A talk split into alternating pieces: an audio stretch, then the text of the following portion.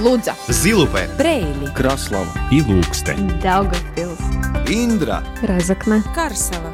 Малта Латгальская студия. Но от Виска, Радио 4.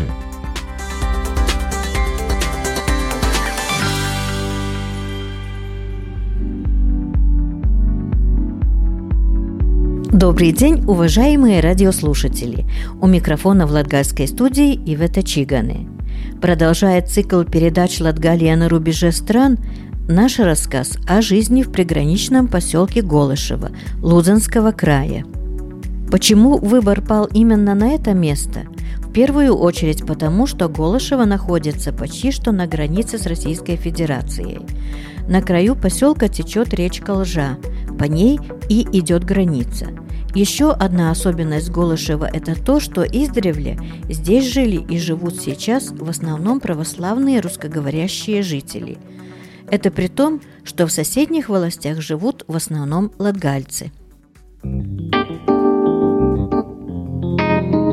Латгалия на рубеже стран.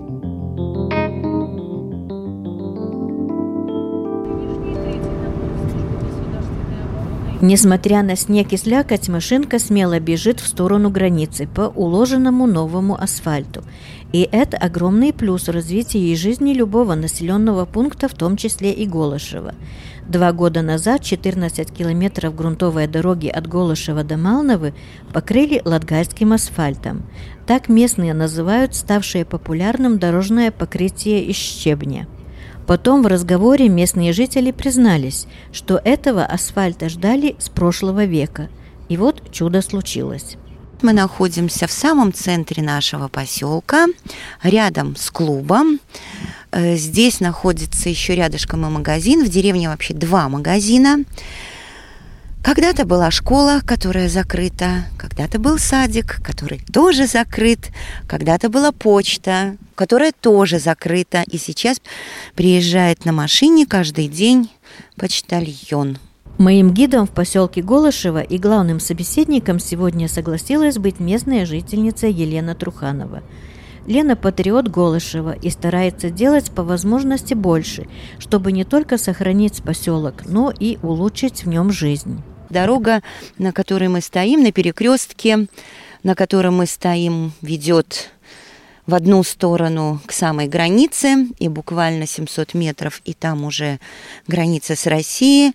В другую сторону нас ведет дорога в Мердзене, до которой 15 это поселок небольшой, где есть школа, куда сейчас возят детей. Это 15 километров, и до ближайшего города побольше э, нашего центра, это Лудза, 30 километров, и еще в одну сторону, в третью, 15 километров, где расположен небольшой городок, по сравнению с Лудзой совсем небольшой, это Карсово, 15 километров, где есть тоже школа, но средняя уже. Клуб есть, но клуб работает редко, по большим праздникам, но есть эстрада у нас на улице сделана рядом с клубом, где проходят некоторые уличные праздники. И самый такой праздник, который проходит каждый год, независимо от того, какой это день недели, 1 августа, день Святого Серафима святого Серафима, потому как этим же именем Серафима Саровского названа наша церковь. И поэтому каждый год в этот день отмечается большой праздник на улице. Начинается он э, со служения в церкви. Очень много народу приезжает из ближайших, э, ближайших деревень. Э, батюшки приезжают с разных городов. И тогда уже вечером у нас проходит гуляние. На вот этот праздник на Святого Серафима приезжает народу много с разных деревень. Ну что, Волости у нас осталось, в здании Волости, когда э, работал еще детский сад, то фельдшерский пункт и волость, то сейчас остался фельдшерский пункт, библиотека в том же здании, и работает от волости, по-моему, кассир сейчас, и, наверное, все. Потому как сейчас уже и пар Валднецы у нас приезжает с Малновы, у нас на месте своего человечка такого уже нет. Виды поселка с заснеженными крышами домов, запорошенными зелеными газонами и золотом кленов совсем уж рушат обычное представление об осени. А дым из печных труб напоминает, что холодает, и тому, кто без рукавичек решил приехать в деревню, нужно, хочешь не хочешь, напрашиваться в гости. Погуляв немного по улицам Голышева, спешим к Лене домой, таким образом спасаясь от внезапно налетевшего холодного ветра и мокрого снега. Семья Трухановых живет в противоположном от границы конце поселка – Указатель у дома указывает направление разных стран. Здесь же находится и общество «Поверь в себя». Почему так, рассказывает Лена. Как долго вы живете в Голышево и как вы вообще попали сюда? Откуда вы сами? Я попала сюда из Лудзы, родилась и выросла в Лудзе, родители у меня тоже оттуда. А сюда меня занесло, скажем так, любовь. Познакомилась я со своим вторым мужем здесь, потому что приезжала к подруге, и уже скоро будет почти 20 лет, как мы здесь живем. Первые мои впечатления после того, как я выросла в городе, ой, ну, тяжко было. Тяжко потому, что мне казалось, что не было никакого движения, все как-то тихо, тихо, спокойно. Мне хотелось какого-то движения, потому как я сама по натуре очень активная, и поэтому хотелось движения. Началось все с того, что когда я замуж вышла и уже поняла, что я здесь остаюсь, началось с того, что мы организовали свою бедребу. Бедребе в этом году уже 16 лет. Чем занималась наша Бедреба и занимается по сегодняшний день, это Брива Лайка Павадышина. Чем дети должны заниматься в свободное время, потому как в городе понятно, что возможностей гораздо больше, а в деревне начинились каникулы и все. Поэтому мы начали заниматься с детьми, организовывали концерты, выезжали по всему Лудзенскому району, написали проект, который нам одобрили ЛАД, и с помощью этого проекта мы приобрели аппаратуру музыкальную, и с этой аппаратурой выезжали по всему Лудзенскому району. Также у нас было шикарное, шикарное сотрудничество Летышкю Севиешу Апвенеба. До сих пор мы с ними сотрудничаем. Благодаря им наши дети, голышевские дети все, каждый год на протяжении, наверное, восьми лет бывали в Риге на концертах, Дом Москвы посещали, балеты Э, мы, нас приглашали на День Нептуна в Юрмалу каждый год. Ну вот это длилось на протяжении восьми лет. Сейчас немножечко немножечко меньше стало все это происходить. Почему? Потому что э, самый главный спонсор, который спонсировал все наши поездки, умер и вот такая спонсорская деятельность с их стороны немножко прекратилась. Но все равно они с нами созваниваются, спрашивают, как у нас дела. Конечно, они предлагают, приезжайте, но нам, соответственно, нужно искать тогда средства на транспорт. А со средствами всегда проблема. Хотя мы тоже После того, когда уже перестали ездить в Ригу, мы тоже сами, вот собирая местных детей и родителей, очень активные есть родители в нашей Бедребе, которые готовы были платить за этот автобус. Мы собирали денежку, и Паш Валдыба нам выделяла автобус. Мы только оплачивали транспортные услуги и ездили на экскурсии. Вот возила детей на экскурсию. Ездили в Венспилс, потом Ледманес Пагастс, мы ездили Трушу Каралисте. Ну, так уже сразу не вспомню, но много куда ездили. Сразу такой вопрос возникает. А много ли детей вот в Голышев? Ну, честно говоря, сейчас те дети, с которых мы начинали, они были маленькие, и их было порядка 30 человек. Сейчас те дети, которые были маленькие, они уже выросли, им уже 15-16 лет. Уже нет с их стороны такой активности, как она была раньше, танцевать, петь и организовывать какие-то концерты, но все равно дети есть, и все равно есть интерес – с кем можно было бы заниматься, но я думаю, это порядка, может, человек 15. Значит, наполовину, да, наполовину, я думаю, что уменьшилось, это количество, но так же, как и уменьшилось количество жителей. Потому как, когда я приехала изначально, вот почти 20 лет назад, жителей было, ну, вдвое больше – Говоря о количестве жителей, нужно отметить, что сейчас в Голышево декларированы около 300 человек, но в реальности живут даже, может, и наполовину меньше. В поселке говорят, что в Норвегии, куда уехала в основном молодежь, даже существует второе Голышево. Оттуда летом во время отпусков в родную деревню едут эмигранты. Оттуда присылают деньги на жизнь родителям и семьям. Уже не первый год и муж Лены тоже работает за границей. Именно молодежи, начиная от 20 до 30 лет, э, в Голышеве, наверное, можно пересчитать по пальцам человек 5 не больше. Все остальные уехали за границу.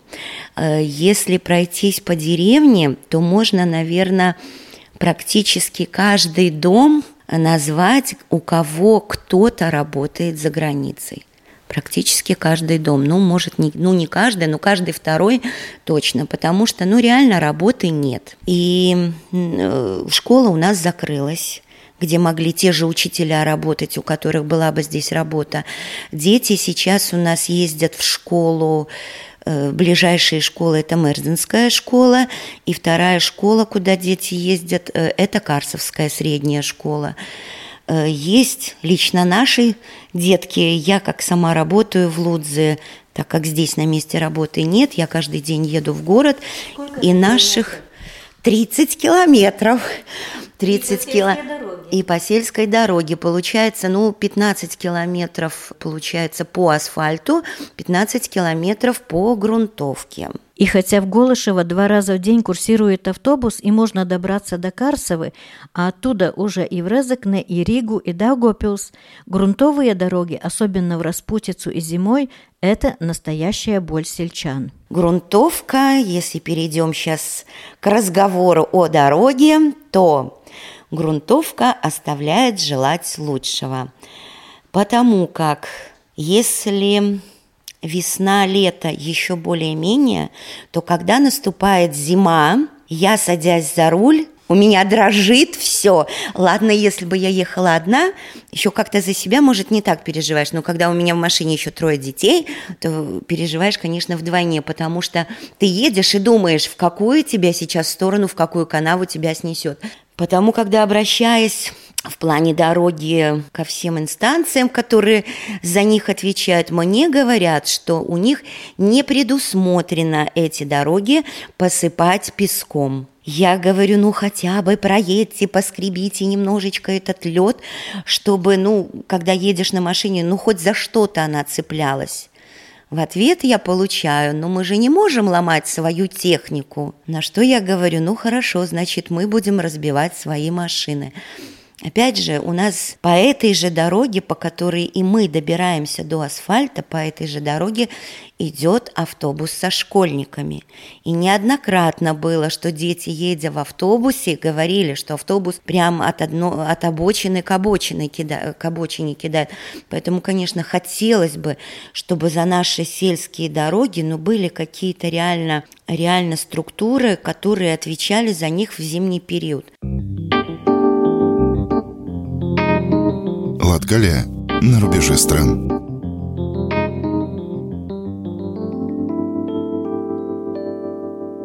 Говоря о жизни именно в приграничье, Лена Труханова уверяет, что до этого времени это никак не влияло или более того осложняло жизнь сельчан, даже наоборот – все говорят, что почему ты живешь так далеко, тебе каждый день кататься туда 30 километров, обратно 30. Почему ты не можешь в городе какой-то домик купить и, и живи себе в городе? Но когда они приезжают сюда и понимают, что как здесь красиво и как здесь спокойно, они говорят, да, реально можно приехать и отдохнуть, потому что, ну, у нас получается поселок, можно сказать, что вот все, 700 метров и граница, тупик. Через нас никто уже не проезжает. Мы как конечный пункт.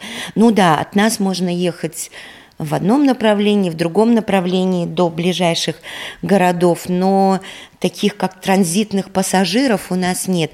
И спокойно у нас еще... Почему? Потому что у нас пограничники.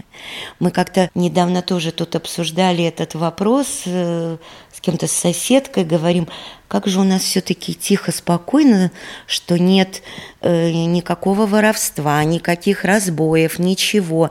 В этом плане очень тихо, спокойно, потому что у нас пограничники. Если приедет вдруг чужая машина, все, сразу же звонят, ой, а кто к вам приехал? Потому что совершенно новая машина или, допустим, какие-то новые люди появились. Пограничники за этим очень следят, и, в принципе, жителей-то очень мало, и они уже каждого знают в лицо, поэтому кто-то новенький уже сигнала. Буквально заразившись Лениной энергией и оптимизмом, уже совсем не хочу начинать грустный рассказ про безработицу на селе, про пьянство, которое здесь тоже имеет место быть, а хочется продолжить рассказ о том, что все-таки можно делать в деревне и при этом зарабатывать. Иду в гости к соседям Лены, молодым ребятам, воплотившим жизнь для деревенского человека, может быть, даже бредовую идею – строительство деревянных домиков для животных. Как рассказывает Ивар Мортулев, для реализации этой идеи не помеха ни расстояние до столицы, ни нахождение в приграничной зоне. Мне 32 года. А, вот. Я здесь родился, все время здесь и как бы жил. А, были периоды, когда я уезжал э, и за границу, пару лет я там пожил и получал образование в Риге высшее, вот. Но жизнь так сложилась, что поработав там, я понял, что хочу заниматься немножко другим, потому что я получил образование в сфере программирования, вот. И После этого поработал, наверное, 4 года. А здесь у отца, на родине на моей, как бы есть э, небольшое было производство, он там производил двери и все такое. Вот, и мы как-то, я захотел продолжить эту традицию. Вот, и поэтому продолжил работать. И вот на данный момент у нас сейчас э, небольшая фирма, Получается, нас четверо, а, а, три, три человека, которые организовали фирму, плюс а, один работник, два работника технически, да, которые вот э, производят. И мы производим мебель для животных. Это наша основная сейчас сфера. Да, мы делаем домики, внутри. Не, не будки, которые на улице, а вот прям домики, Можно которые внутри. Да, конечно, без проблем. Выглядит это прям так. Здесь наш склад, мы в основном базируемся вот тут. Тут э, всякие, всякие детальки, всякие наши, наши модели домиков. Это вот. домики для кошек, для собак? Для кошек, для собак, для, значит, шиншилл мы делаем и для зайчиков. Ну, зайчики и кролики, кролики. да, домашних, да. У нас тут практически полный цикл. А мы в Сальнове, которая тут не, недалеко, мы там, типа, делаем основной распил деталей, а все остальное, как бы, делаем тут. А, шлифовку, покраску, упаковку, ну, полный цикл. И подушки шьем тоже. Вот, потому что ну, для домашних животных важно, чтобы снизу была подушка, чтобы все было мягко. Получается такой конструктор, который вы посылаете, и хозяин сам складывает? Да-да-да, мы предоставляем инструкцию, человек его собирает, да. Наша аудитория, к сожалению, в основном за границей, потому что ну, по цене мы вот очень сложно конкурировать для того, чтобы в Латвии что-то такое продавать. Соответственно, в основном в Европу отсылаем. Живя в деревне, можно заработать? Конечно, можно, если работать.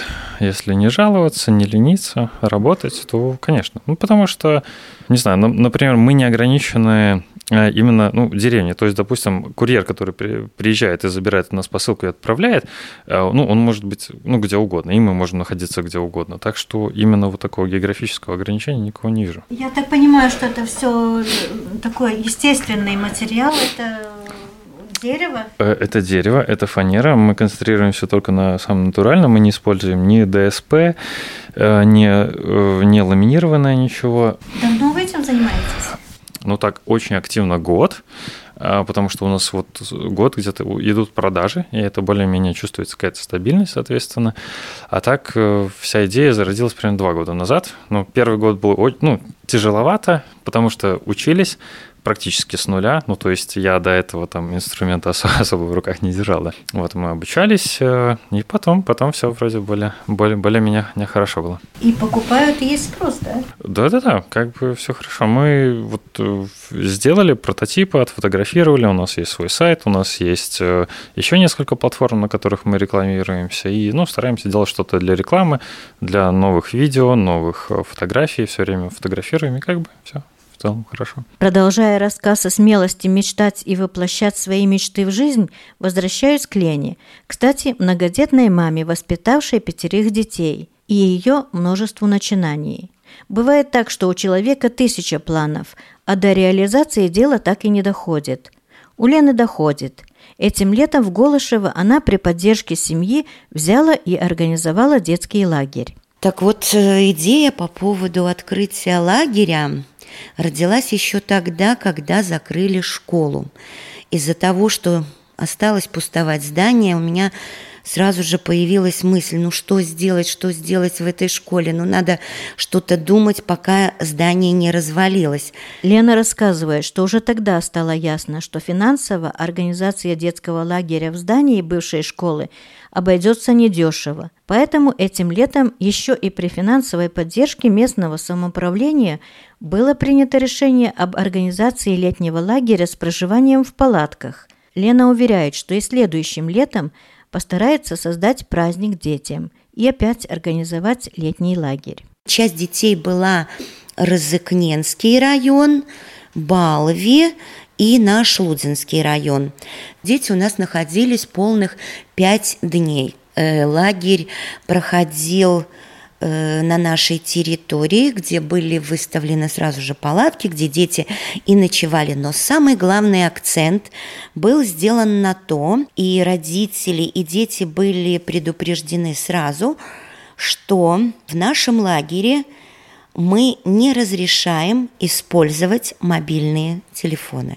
Еще одна выстрелившая идея Лены – это сдача квартиры в аренду по интернету. Казалось бы, ну, безумная идея – Деревня, приграничье, кому это надо? Оказалось, надо. Уехала за границу, и у нас осталась свободная квартира. Дочка сделала в ней ремонт, и она стояла. И когда вдруг я говорю своим, своим родным, ребята, давайте мы попробуем эту квартиру сдать, сдать на букинге. Мои сказали все, мам, да ты что? Да кому эта квартира нужна на букинге? Мы сразу изначально поставили карту, где э, разноцветными иголочками каждый посетитель, каждый проживающий, отдыхающий в нашей квартире может оставить, э, значит, меточку, из какой он страны. Вы не поверите, эта карта вся утыкана вот этими иголочками. Если называть по странам, то я могу сказать Нидерланды, Бельгия, Америка, Германия, Чехия, само собой Украина, Литва, Латвия, понятно. Ну, может, кого-то я еще не назвала, но это, это основные страны, из которых у нас побывали люди. Меня все спрашивают, а что здесь делать? Что здесь делать реально? Вот кто кто приезжает, кто все эти люди, которые у тебя останавливаются. И бывает часто, что люди, проехав всю Европу, и чтобы им пересечь границу, они хотят отдохнуть. В окрестностях ничего нет, они едут к нам. Есть люди, которые хотят реально тишины, э, из-за границы, вот из Нидерландов, из Нидерландов к нам приезжала пара, у которых куплена своя какая-то недвижимость э, возле Лепы, и им хотелось с одного конца Латвии приехать в другой конец Латвии с велосипедами, покататься у нас здесь. Есть люди, кто когда-то, это были бабульки из Бельгии, одна из них – где-то, мне кажется, около Мерцена, от нас порядка 15 километров.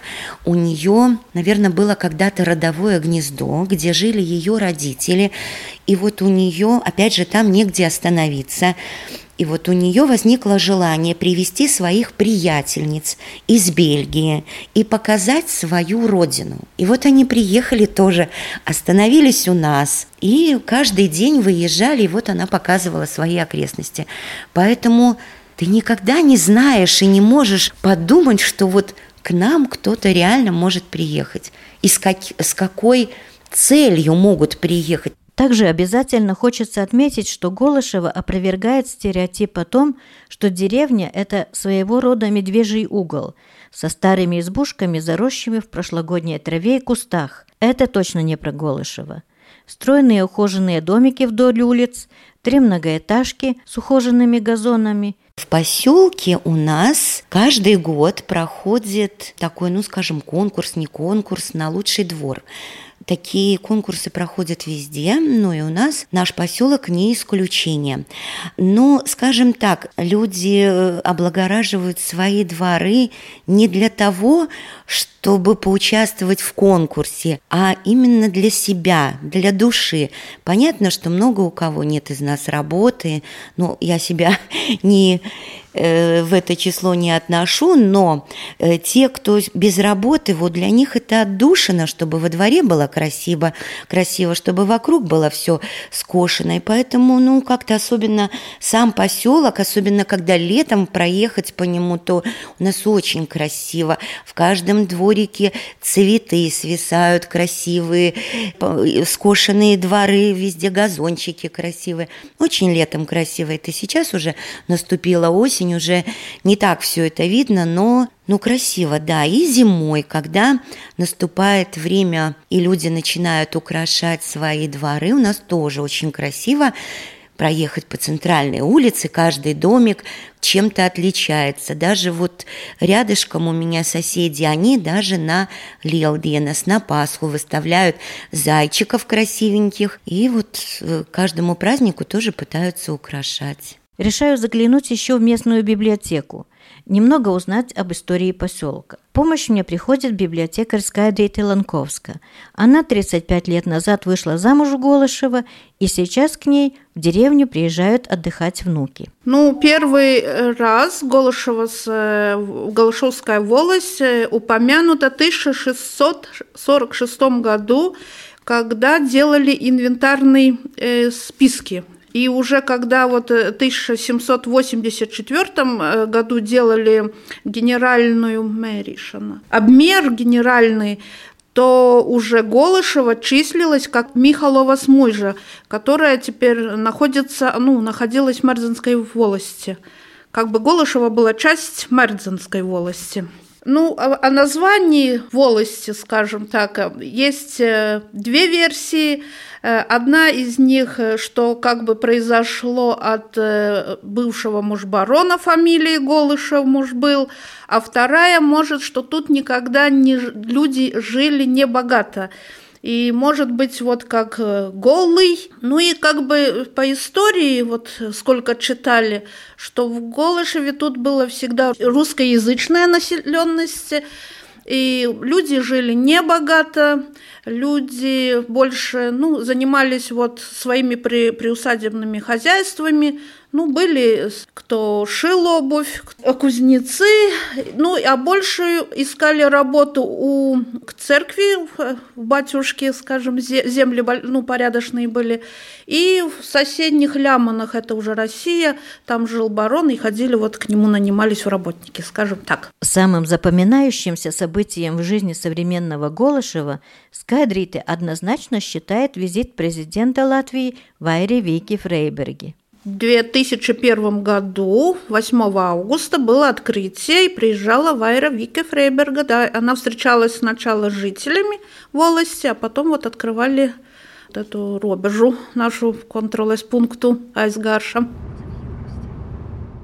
Засыпанные первым снегом улицы, кстати, указатели улиц здесь на латгальском и на латышском, совсем затихают. Осенью темнеет рано, и жители Голышева опять ждут лета – когда количество сельчан почти удваивается, и деревня оживает от смеха детей. Латгалия на рубеже стран.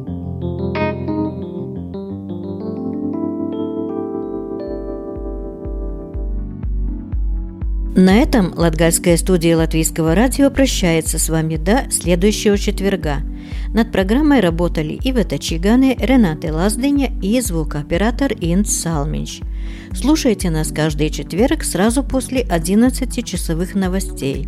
Повтор звучит в ночь на пятницу в час 30 и в субботу в 14.05 а также в любое удобное для вас время на сайте Латвийского радио 4 слушайте архив всех выпусков Латгальской студии – Также нас можно найти в мобильном приложении Латвийского радио и на самых популярных подкастинговых платформах. До новых встреч в эфире Латвийского радио 4. Лудза, Zilupē, Preili, Kraslava, Ilūkste, Daugavpils, Индра, Разокна, Карсела. Малта. Латгальская студия. На латвийском радио 4.